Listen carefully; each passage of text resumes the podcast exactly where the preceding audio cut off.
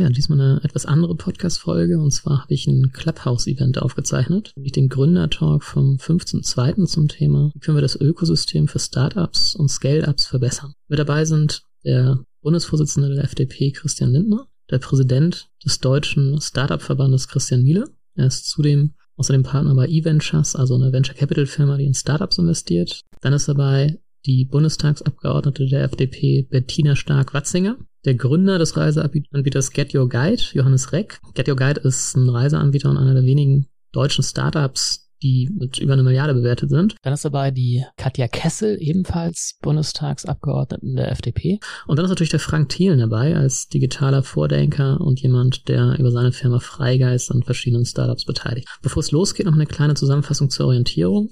Im ersten Teil, da geht es um Corona und Digitalisierung. Besonders interessant fand ich hier die Forderung von Frank Thielen, dass Papier in Behörden grundsätzlich verboten werden sollte. Im zweiten Teil geht es dann um Mitarbeiterbeteiligung und Startups und diesen sogenannten ESOPs und Neuerungen, die kürzlich stattfanden. Und im dritten Teil dann um Deutschland als Fondsstandort und Finanzierungsmöglichkeiten für Startups. Hier hat Christian Lindner mal klar gemacht, wie viel Geld und potenzielle Finanzierungspower eigentlich in Lebensversicherungen und Versorgungswerken steckt. Es gibt nämlich, eine, es gibt nämlich wohl zweieinhalb Millionen äh, sorry, zweieinhalb Billionen Euro privates Anlagevermögen, das durch die Politik regulatorischen Staatsanleihen und Immobilien gelenkt wird. Und ich verstehe jetzt so, dass politisch zu wenig Anreize gesetzt werden für Privatpersonen, vielleicht einen kleinen Teil auch in Startups zu investieren. Und als letzten Teil gab es dann noch den Q&A, den wir aus Datenschutzgründen aber nicht mit aufgenommen haben. Und für alle, die sich jetzt fragen, dürfen wir das überhaupt einfach so aufzeichnen? Da ist die Antwort ja. Bei Clubhouse gibt es seit dem neuesten Update eine Meldung, sobald man versucht, was aufzunehmen, die besagt, dass man sicherstellen soll, dass alle beteiligten Speaker einverstanden sind. Deswegen haben wir im Vorfeld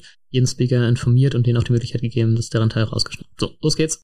Wir warten sehr stark jetzt gerade darauf, dass die Impfstoffe kommen, aber ähm, man sieht gleichzeitig bei uns auch schon wieder den enormen Optimismus. Also ihr habt wahrscheinlich alle Airbnb gesehen, die mittlerweile mit über 120 Milliarden an der Börse bewertet sind. Ähm, die ganzen Travel Stocks sind schon wieder oben. Also äh, auch bei uns tut sich äh, sehr viel. Dann gibt es auf der anderen Seite Firmen, wo ich beteiligt bin, beispielsweise Trade Republic, wo es einfach nur boomt. Also der Aktienhandel jetzt gerade auf mobilen Endgeräten äh, der hat äh, jetzt gerade eine Dekade dazu gewonnen durch Corona. Also ich glaube, man muss insgesamt sehen, dass sich das technologische Rad schneller dreht als jemals zuvor und dass sich, glaube ich, einige Prozesse, die ansonsten ein paar Jahre gedauert hätten, jetzt wirklich in Monaten abgespielt haben. Und äh, das macht mich erstmal sehr, sehr glücklich. Und ich würde auch sagen, dass die Gründer in Deutschland ähm, wirklich heißer sind als jemals zuvor. Also ich bekomme so viele Businesspläne, ich bekomme so viele tolle Ideen gerade ähm, dass man wirklich das Gefühl hat, äh, da passiert was und äh, das Land geht jetzt wirklich nach vorne. Mhm. Christian, du hattest ähm, ihr mit Bundesverband Deutscher Startups als Verband auch ein paar Bedenken im vergangenen Jahr geäußert. Absolut. Also als wir zunächst einmal, Christian, vielen herzlichen Dank für die Einladung und die Initiative. Toll, dass wir das machen.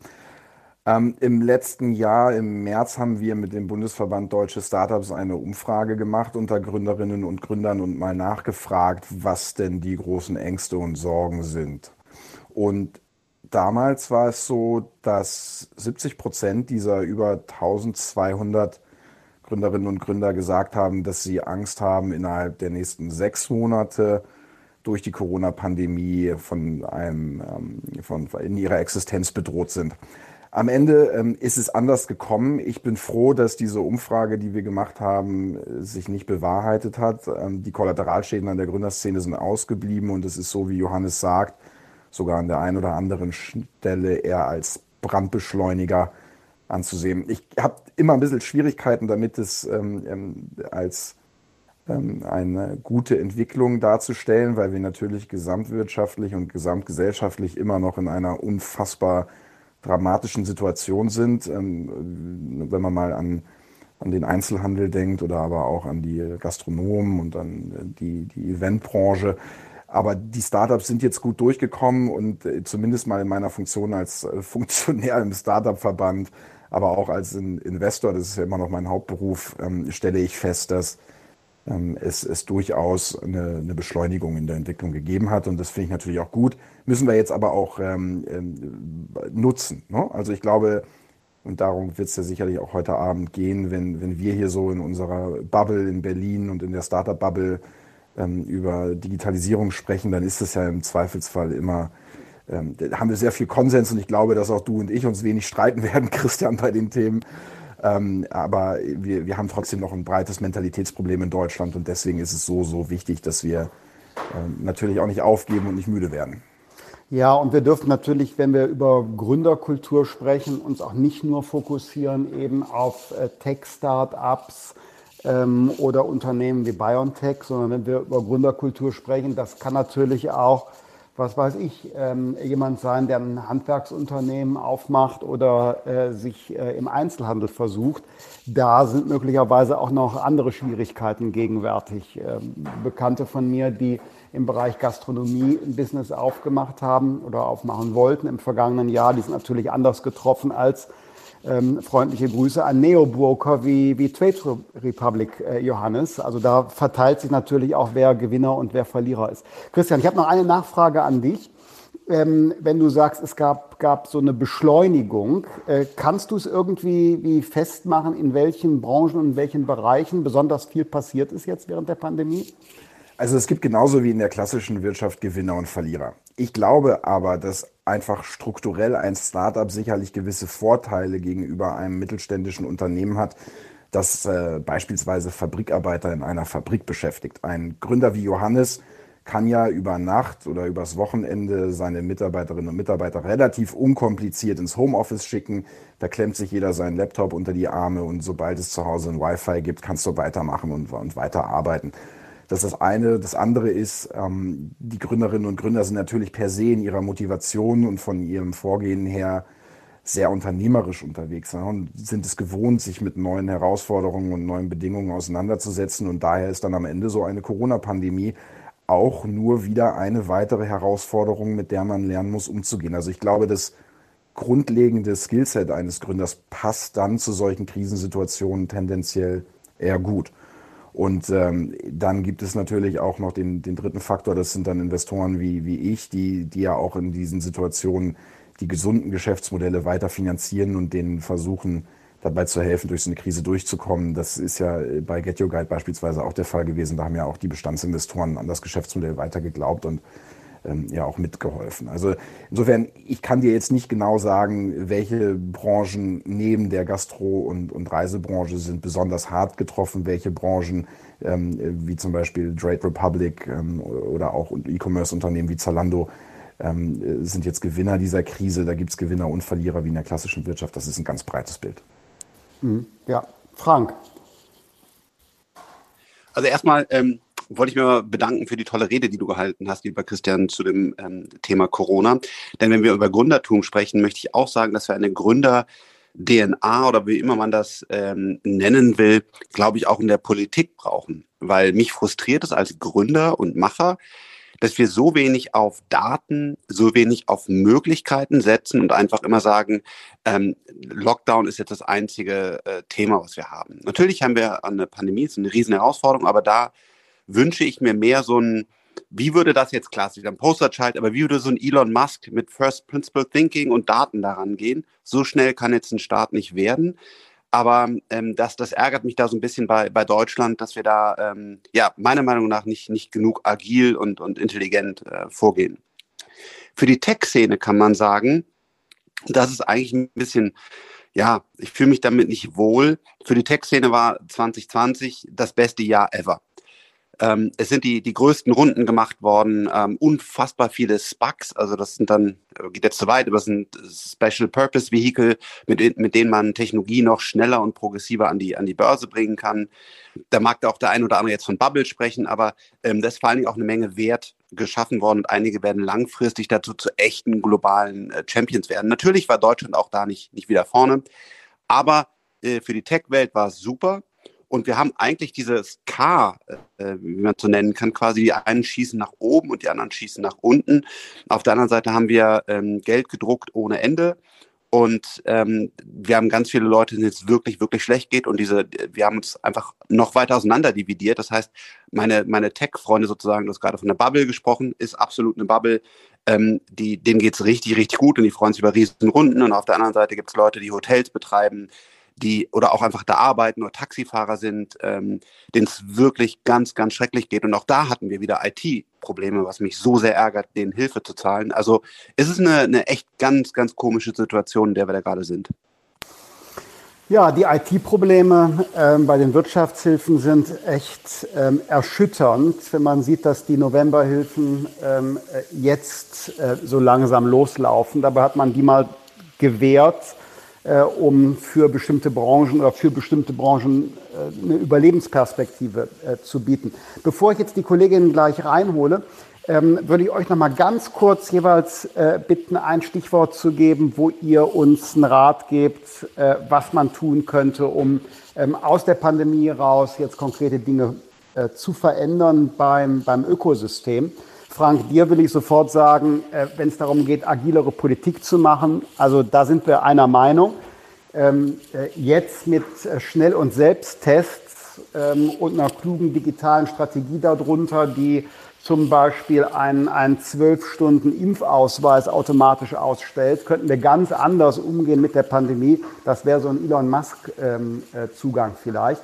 Aber jetzt geht es mir so um, um langfristige Rahmenbedingungen, die wir jetzt aus der Pandemie verändern könnten. Was wäre da für euch so die Prioritätenliste? Also das erste Mal ähm, Digitalisierung, ähm, weil man sieht jetzt, glaube ich, auch das erste Mal in der Geschichte, zumindest wo ich mich dran erinnern kann, dass Digitalisierung ernsthaft Menschenleben gerettet hat. Und wenn man sieht, dass ähm, die Behörden einfach die Nachverfolgung nicht mehr hinbekommen, weil sie nicht digitalisiert sind und das Papier verloren geht, und da geht es ja nachher auch das erste Mal wirklich verrückterweise um Stunden, wo man dann informiert wird, ob jemand ähm, ansteckend ist und so weiter. Und das hat, glaube ich, wirklich nochmal gezeigt, wie ernsthaft wir digitalisieren müssen. Warum trauen wir uns in der Politik nicht, das ist jetzt sehr hart, aber ich stehe wirklich hinter dieser Forderung, analoge Dokumente zu verbieten. Nicht im privaten Bereich und nicht, wenn da jemand Spaß dran hat, aber in, in der Politik, in allem, was Behördengänge sind und ich würde es auch sogar für die deutsche Wirtschaft mir wünschen, darf einfach kein Papier mehr verwendet werden. Weil wir jetzt sehen, Geschwindigkeit und Echtzeitdaten bringen nicht nur tolle Businesses voran, sondern retten auch Leben. Das ist mein wichtigstes Thema und das, das, das deprimiert mich sehr. Wir haben ja im letzten Jahr beim, beim Startup-Verband insbesondere die Themen ESOP-Besteuerung und den Zukunftsfonds auf unsere Kappe geschrieben. Das hängt jetzt mittlerweile wahrscheinlich schon jedem zum Halse raus, weil wir das so oft wiederholt haben.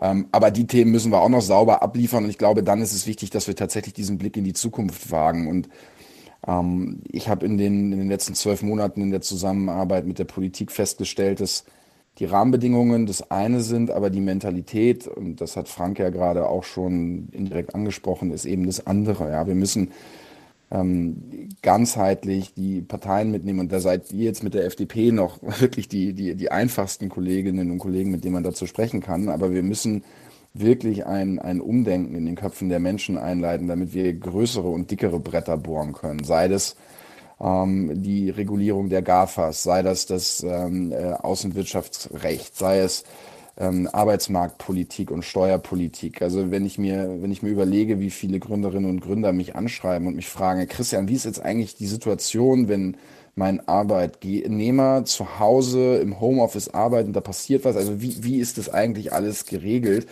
Ähm, da muss man schneller werden. Da müssen wir in meinen Augen insbesondere in den Köpfen einen Sprung nach vorne machen. Und das möglichst, ähm, möglichst in dieser Krise und daraus heraus. Sorry, Christian, weil du gerade gesagt hast, du glaubst, äh, Christian Miele, ähm, da, dass das müssen wir jetzt mal auf die Straße bringen. Aber dieses ESOP-Thema, was du ja vielen, vielen Dank nach vorne gebracht hast und auch ähm, Johannes hat sich dazu ja umfangreich geäußert, ist doch im Grunde genommen gegen die Wand gefahren. Oder siehst du da noch eine Chance, dass da irgendwas Finanzministerium sich, sich dreht? Naja, wir sind jetzt in der zweiten Halbzeit, ne? also das weiß Christian ähm, im Zweifelsfall besser als ich, aber jetzt werden wir versuchen, im parlamentarischen Verfahren an, an den, den Reformvorschlägen ähm, noch, noch etwas zu verändern. Ich finde es auch sehr schade, vor allem weil wir lange Zeit das Gefühl hatten, dass BMWI und BMWF, äh, BMF ähm, da, da äh, verstanden haben, worum es geht und am Ende muss man feststellen, dass, dass Olaf Scholz seine Rolle als Finanzminister mit seiner Aufgabe als möglicher Kanzlerkandidat der SPD ehrlich gesagt so ein bisschen verwechselt hat und leider Gottes tatsächlich über ihn als Person da am Ende ähm, die, das notwendige Interesse und die notwendige Umsetzungsstärke gefehlt hat, das ordentlich auf die Straße zu bringen. Jetzt werden wir in den nächsten Wochen und Monaten da noch einiges tun müssen, aber ich versuche weiter positiv zu denken. Bettina und Katja, könnt ihr da vielleicht einen kurzen Sachstand aus dem Finanzausschuss geben? Ja, der äh, Entwurf für das Fonds-Standortgesetz liegt ja vor. Ähm, und in der Tat ist es so, dass die Regulierung ähm, oder der Vorschlag, wie ähm, die Neugestaltung aussehen soll, sehr weit hinter den Hoffnungen zurückbleibt. Es werden ein paar Probleme angesprochen und adressiert im Sinne von, wann wird besteuert, also bei Mitarbeiterkapitalbeteiligung.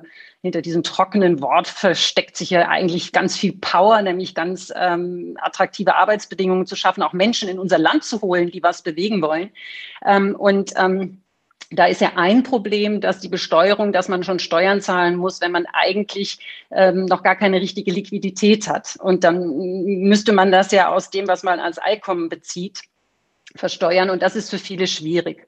Und das andere, was finde ich, ähm, ist auch noch ein sehr großes Problem und das wird jetzt auch nicht richtig angegangen, ist, dass ähm, wenn man eine Mitarbeiterkapitalbeteiligung erhält, wird man ja eigentlich ein Mitunternehmer, weil man mit Risiko nimmt. Und ähm, das ist aber ähm, auch durch die Gestaltung in Deutschland GmbH, also ich will es nicht zu kompliziert machen, aber am Ende des Tages führt es dann oft dazu, dass wenn die veräußert werden, die Anteile, ähm, dass dann die Einkommensteuer zieht statt der Kapitalertragssteuer. Und das ist natürlich unattraktiv im Vergleich zu anderen Ländern. Andere Länder sind da viel mutiger, haben da eigene äh, Anlageformen geschaffen. Und ich glaube, äh, wir müssen da dringend was machen, weil ähm, wir brauchen kluge Köpfe. Ihr habt ja die Zahl von 100.000 äh, Köpfen, die gewonnen werden müssen in den nächsten äh, Monaten. Ähm, da müssen wir einfach attraktiv werden. Ich möchte aber, wenn ich darf, noch ein, zwei ganz kurz Sachen sagen, die mich ähm, eben schon, äh, als ich zugehört habe. Also wir sehen ja neue Finanzierungsrunden aber ich gucke mir immer genau an, wo kommt das Geld her? Und das Geld für die großen Wachstumstickets kommt nicht aus Deutschland. Also da haben wir auch noch unheimlich viel Handlungsbedarf, dass wir also die Wachstumsmöglichkeiten ähm, äh, stärken. Und ich möchte noch mal ein, ein Erlebnis schildern zum Abschluss, ähm, weil das kam jetzt auch schon mal die Mentalitätsunterschiede. Ähm, ich war bei Bits and Pretzels in München und ähm, habe dann gehört über Bliss-Scaling und Chaos muss man zulassen. Das ist sicher nicht der Alltag in, bei Gründern. Und dann kam ich in den Bundestag zurück und wir wollten zu Libra eine gemeinsame Anhörung machen. Und dann war das größte Problem, wer darf denn dann die Fragen stellen, wenn zwei Ausschüsse zusammentagen? Also wir müssen unbedingt agiler werden und deshalb fordern wir ja auch ein Digitalministerium, nicht, weil wir neue Ministerien wollen, sondern weil Verantwortlichkeiten, weil Querschnittsthemen auch mal wirklich vorangetrieben werden müssen. Vielleicht nur einmal ganz kurz noch das zu ergänzen, was du gerade schon gesagt hast, Bettina. Also ähm, bei dem Thema ESOP, äh, um, um das auch nochmal wirklich zu erläutern, wo jetzt das Problem ist, weil es ist eigentlich eher ein handwerkliches und, und eine technische Unsauberheit. Ja? Also die, das, die, das Thema Dry Income, was du angesprochen hast, und das Thema Steuern, sollten und wollten gelöst werden. Jetzt ist es aber so, dass diese ähm, äh, Reformvorschläge nur dann greifen würden, wenn du deine Mitarbeiterinnen und Mitarbeiter unmittelbar an der GmbH beteiligst, was natürlich vollkommener Schwachsinn ist, das wird Johannes bezeugen können.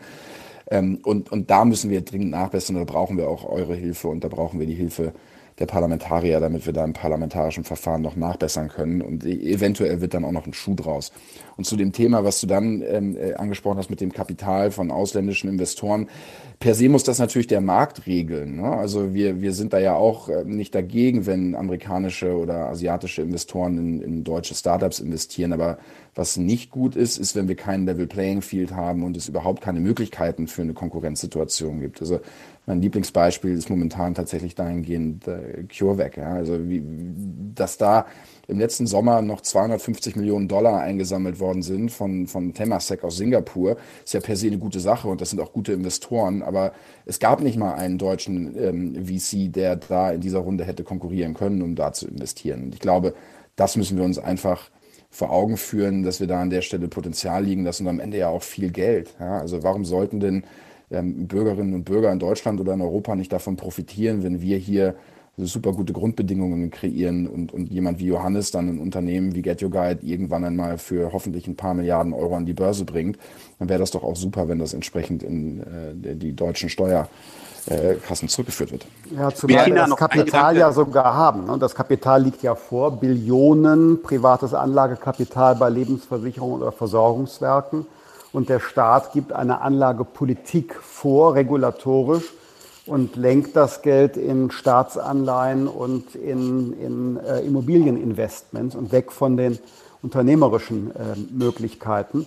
Äh, CureVac ist da ein Beispiel. Ich war da neulich ähm, äh, vor wenigen Wochen, habe mit dem Ingmar Hör gesprochen. Äh, wenn der sich bemüht um private Finanzierung aus Deutschland, das war ganz bitter, auch bei den Risikokapitalgebern, die es gibt sehr wenig Bereitschaft, so große Investments gerade in den Biobereich zu machen. Frank, du wolltest noch dazwischen gehen und dann würde ich gleich mal die ersten aufrufen, die sich hier gemeldet haben. Dann haben wir so Halbzeit. Ähm, danke. Ähm, was ich dir noch sagen wollte, weil du da jetzt sprichst auch äh, mit den Leuten. Selbst ein Kevin Kühnert, den ich ja wirklich einfach politische Meinung pauschal ablehne, selbst der sollte für das Programm sein. Weil worum es hier damit geht, und das verstehe ich nicht, ist wirklich den Wohlstand zu verbreitern. Eben nicht von mir aus, was ich ja verstehen kann, das Hassbild Frank Thelen, erfolgreicher Gründer, Millionär, Riesenblödmann, das verstehe ich ja noch, dass das quasi die Linke der SPD nicht mag. Aber hier geht es ja wirklich darum, dass wir, dass wir eine Breite in den Wohlstand führen wollen. Und deswegen ähm, verstehe ich gar nicht, warum die da nicht progressiv sind. Sorry, den Gedanken wollte ich noch loswerden.